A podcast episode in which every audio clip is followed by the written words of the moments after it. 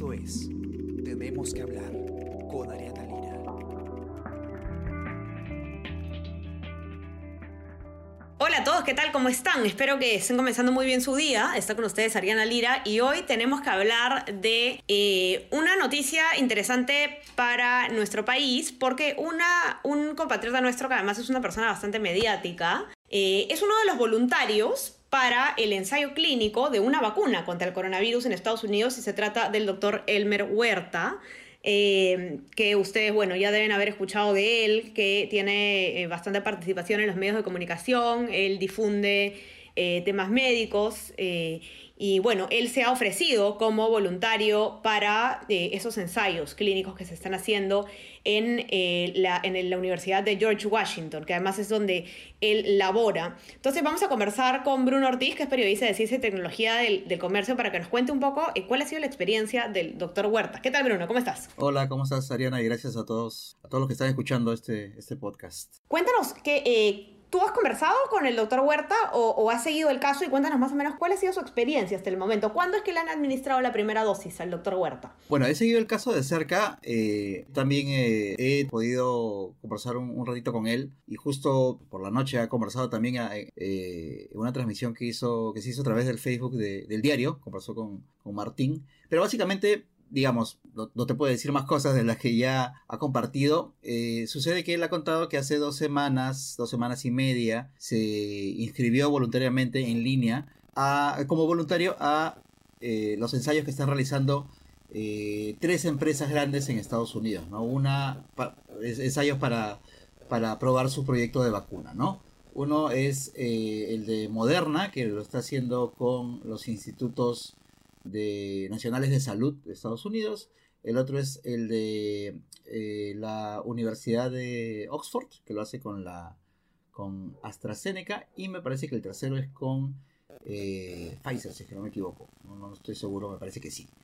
Pero esos son los tres que se están haciendo en Estados Unidos. Él se inscribió para, como voluntario para cualquiera de los tres. Y la primera que lo llamó, en realidad el día martes por la tarde, me parece, ha sido Moderna, para decirle que estaba seleccionado como voluntario. Eh, el miércoles en la mañana él ha tenido que ir a hacerse unos exámenes, unas entrevistas eh, para recibir la primera dosis. Hay que aclarar ahí un poquito porque la gente tiene muy, em, ¿cómo te podría decir? Tiene muy relacionado el término dosis con vacuna y no necesariamente es así, porque por ejemplo, e, en este caso en particular, el doctor está participando en este ensayo en fase 3, quiere decir que estamos en la fase en donde el proyecto de vacunas está eh, realizando en una población mucho más grande de, gente, mucho más variada. En este caso son 30.000 voluntarios, pero em, lo que para probar que efectivamente este proyecto de vacuna funciona o no, lo que se ha hecho es dividir a ese grupo de 30.000, 15.000 por un lado, 15.000 por el otro. 15.000 van a recibir la vacuna el o el proyecto de vacuna en el que se está trabajando y los otros 15.000 van a recibir un placebo.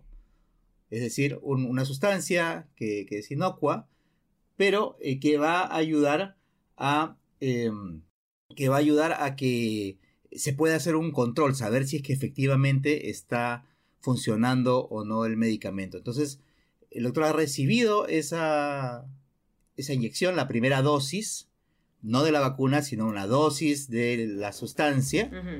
Y él no va a saber si es que ha recibido la vacuna o ha recibido el, eh, el placebo, sino hasta el final del estudio.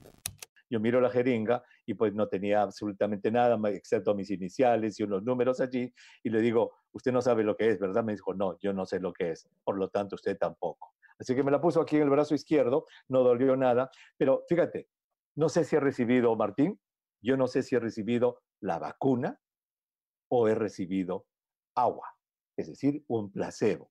De repente he recibido la vacuna. A mí me encantaría haber recibido la vacuna, pero estoy seguro que ya mañana voy a saber a ciencia cierta. El sitio de la inyección aquí me duele un poco, porque dicen que duele la inyección, así que me está doliendo un poco. Esto, más que me siento un poco con el cuerpo cortado, como se dice, de repente me indica que he recibido la vacuna, pero fíjate lo interesante de la ciencia, no lo sé, eso es científico. Ok, y ahora él eh, eh, te comentaba, o bueno, comentaba que no, no ha sentido todavía, digamos, no ha, experimentado algún cambio, alguna sensación, ¿no? Eh, ninguna molestia tampoco por el momento. Claro, ahora recordemos que cuando nos hemos puesto vacunas, o particularmente si es que tenemos nosotros cercanía con, con niños, que son los que normalmente reciben la vacuna, siempre la recomendación es, eh, o la advertencia del pediatra o, del médico tratante es, probablemente en las siguientes 24 horas vaya a tener un poquito de fiebre, que se le, se le hinche un poquito la zona donde recibió eh, la vacuna, si es que es un inyectable, ¿no? Un poco de hinchazón. Y nada más. Eso es con, la mayoría de vacunas. En este caso, lo que quieren ver también es que si es que, si es que se, se, se manifiestan de esa manera.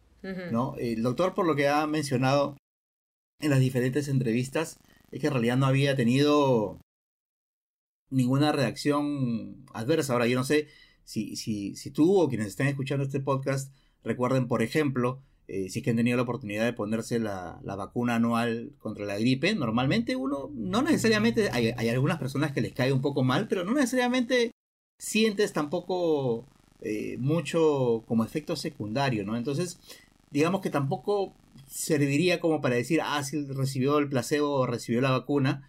Este, pero para controlarlo, el doctor estaba explicando que, por ejemplo, em, él dentro de un mes, dentro de cuatro semanas, va a recibir la segunda dosis, porque esta vacuna va a funcionar en dos dosis. Entonces, en estas cuatro semanas, él eh, va a recibir una llamada telefónica en el transcurso de las semanas para conversar con alguien y pueda darle como que un lo pueda monitorear, ¿no? le pueda dar un seguimiento de sus síntomas, pero además el temprano estaba contando eh, que eh, iba a tener a, través de una aplicación, iba a tener acceso a un eh, software que le iba a permitir ir diariamente poniendo si es que sentía algo, ¿no? Si es que había algún síntoma, cómo había amanecido y este uno de los compromisos que él firma en, el documento para, ser voluntario es que él va a seguir haciendo su vida normal.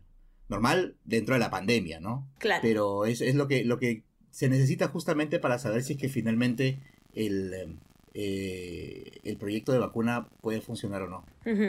Claro, ahora, un poco para, para poner en contexto a, a, las personas que nos están acompañando ahora, esta fase, tú comentabas, ¿no? Esta fase que es la fase 3 es ya la última fase, ¿no? En, la investigación eh, para, lanzar una vacuna. Claro, o sea, haciendo un resumen rapidísimo, tenemos las fases, la fase preclínica y las fases y la fase clínica, ¿no? O, la etapa, los ensayos preclínicos y los ensayos clínicos, para ponerlo más en claro. Los ensayos preclínicos son los que se realizan en laboratorio y por lo general se realizan en animales. ¿no? Para ver si es que hay una respuesta inmune en el caso de las vacunas. Es decir, para ver si en animales funciona o funciona como se, espera. Luego, cuando ya se, confirmó de que en esos modelos funciona, se hacen todas las, eh, todos los, em, los trámites para empezar a hacer los ensayos en humanos, los ensayos clínicos, que son más complicados porque obviamente vamos a probar este proyecto de, de medicamento en, en, personas. Entonces tenemos la fase 1, que es la que se encarga de seguridad. Esta se, hace en decenas de personas, o sea, muy poquita gente, generalmente gente que está eh, en las zonas cercanas a donde se está haciendo la investigación, de la misma ciudad, etcétera, etcétera. Y ahí lo que se prueba es la seguridad y la dosis. Además de confirmar si es que, como se probó en el ensayo preclínico, hay una estimulación del sistema inmunológico. Es decir, ahí tú lo que vas a probar es si es que, mm, eh, si es que funciona, es decir, si es que te causa algún tipo de, reacción inmune. Dos, si es que la dosis que se está probando es la adecuada. Y tres, si es que es seguro, es decir, que no te causa eh, efectos secundarios. Luego vienen los ensayos de la fase, viene la fase 2, perdón, en el ensayo, que ya no se prueba en, eh, decenas, sino en cientos de personas. Ya se empieza a diversificar un poquito más. Tienes niños, tienes ancianos, para empezar a ver si es que eh, este proyecto de vacuna actúa diferente según eh, ya la, mayor variedad de personas, ¿no? Se sigue probando los temas de seguridad y se sigue probando si que efectivamente siga generando alguna reacción. Y finalmente tienes la eh, prueba en la fase 3, que es en la que, por ejemplo, en la, vacuna, este, el proyecto de vacuna de Moderna ha iniciado ahora y en la que está participando el doctor Huerta, que ya no se hace en cientos de personas, sino se hace en miles de personas. como ya tienes unas poblaciones más grandes y, seguramente recordarás las noticias que ya estás hablando de que los laboratorios están buscando hacer sus pruebas en otros países, en otros continentes, porque necesitas justamente que haya mucha más variedad en tu universo para que tú puedas eh, demostrar de que funciona para la mayoría de personas. Entonces, ya los ensayos empiezan a ser un poquito más complejos, como, como este en el que está participando el doctor Huerta, que por lo general utilizan esta técnica del doble ciego, es decir, que quien, la está, quien está aplicando la vacuna como quien la recibe, no sabe si que efectivamente esa persona recibe la vacuna o el placebo, para que no haya ningún tipo de sesgo, por, por decirlo de alguna manera, ¿no? Y además, este, ahí lo que, estás lo que tienes que buscar es que por lo menos en este tipo de ensayos hay una protección por lo menos de, 50% de las, de las personas que han, este, que han recibido la vacuna. Claro. ya después de esto, si es que hay buenos resultados, viene la fase de aprobación. Es decir, que los entes reguladores eh, revisan todo el... Em, revisan todo, todo lo que se ha hecho, toda la investigación, eh, y finalmente ellos deciden si es que se autoriza como vacuna y si es que se autoriza para la fabricación y para la comercialización. Ahora, esta fase, eh, para terminar, esta fase no quiere decir que ahí termina todo. O sea, incluso después de que una vacuna ya recibió la autorización para eh, ser eh, fabricada y comercializada, las investigaciones continúan. Por ejemplo, en el caso de esta vacuna que está, o este proyecto de vacuna que está desarrollando los Institutos Nacionales de Salud y, el, y la empresa Moderna, en particular, según contaba el doctor Huerta, esta fase va a durar por 25 meses, es decir, hasta septiembre del 2022. Wow, okay. Ahora, eso no quiere decir que la vacuna vaya a estar en septiembre del 2022. Lo que quiere decir es que probablemente haya un corte, no, eso sí no lo tenía yo muy en claro, pero probablemente pueda haber un corte en dos meses, en tres meses, no lo sé.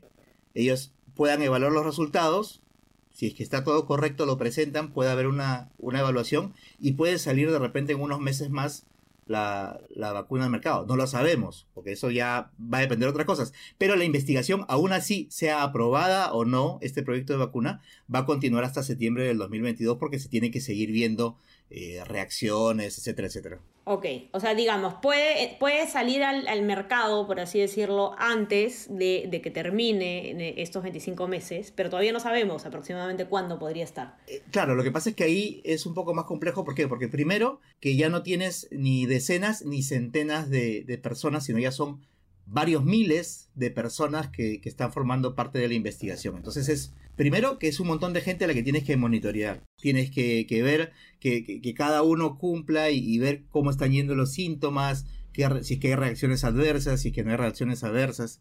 Ahora, después de eso, tienes que esperar un tiempo más o menos prudencial para ver si es que efectivamente está generando la, reacción inmune o si es que hay algún otro tipo de...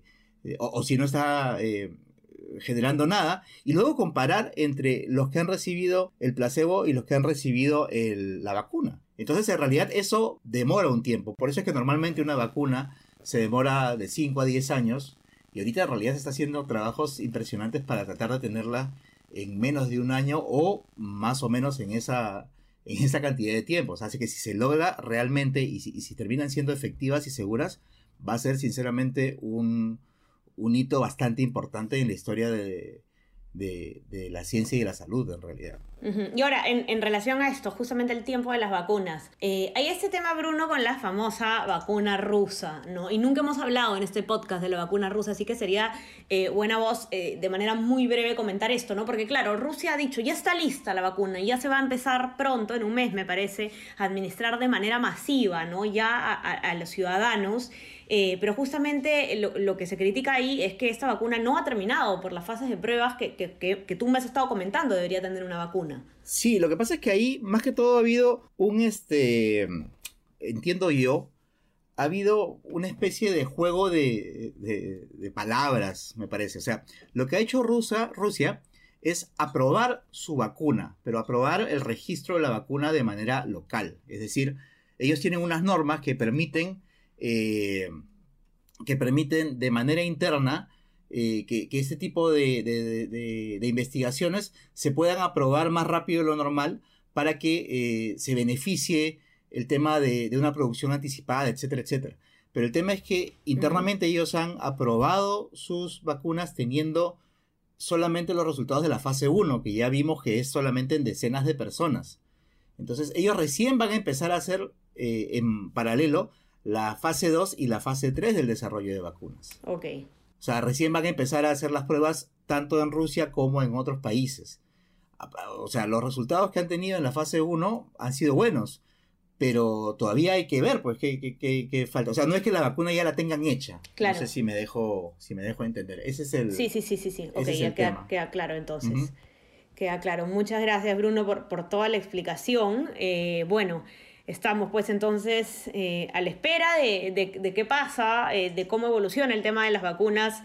Y, lo bueno es que vamos a poder tener eh, al doctor Huerta seguro contándonos de manera regular qué tal le va ¿no? en este proceso de voluntario, que está bastante interesante. Y los que nos han escuchado y quieren entrar a leer un poco más, tenemos un par de notas del doctor Huerta eh, de, la experiencia que está teniendo el doctor en nuestra web, elcomercio.pe, así que pueden entrar ahí para, para, escucharlo a él mismo incluso en, un video conversando sobre el tema. Eh, y también, bueno, eh, lean el resto de nuestras notas. la edición de hoy está bastante completa. Y no olviden suscribirse también a todas nuestras plataformas de Spotify, de Spreaker, SoundCloud y Apple Podcast para que puedan escuchar eh, este podcast y muchos más. Bruno incluso tiene un podcast que van a poder encontrar. Hay, hay varios. Tenemos uno eh, nuevo que se llama Mentes Peruanas, que es eh, son entrevistas un poco más de perfil para conocer más sobre los científicos que están haciendo cosas chéveres aquí en el Perú. Tenemos Me Quedo en Casa, que es sobre eh, temas utilitarios eh, para animarnos a, quedarnos más en nuestra casa y, evitar los contagios. Y tenemos Easy Bytes, que es sobre tecnología, que también está dando vueltas por ahí. Perfecto, así que ya saben, suscríbanse a nuestra plataforma para que puedan escuchar todo este gigante menú de podcast que tenemos para ustedes y también suscríbanse a nuestro WhatsApp El Comercio Te Informa para que puedan recibir lo mejor de nuestro contenido a lo largo del día. Bruno, un gustazo tenerte por aquí, que tengas un excelente día. Igualmente, cuídense mucho todos, por favor. Cuídense, chao, chao, conversamos mañana, bye. Esto fue Tenemos que hablar. Esto fue el Comercio Podcast.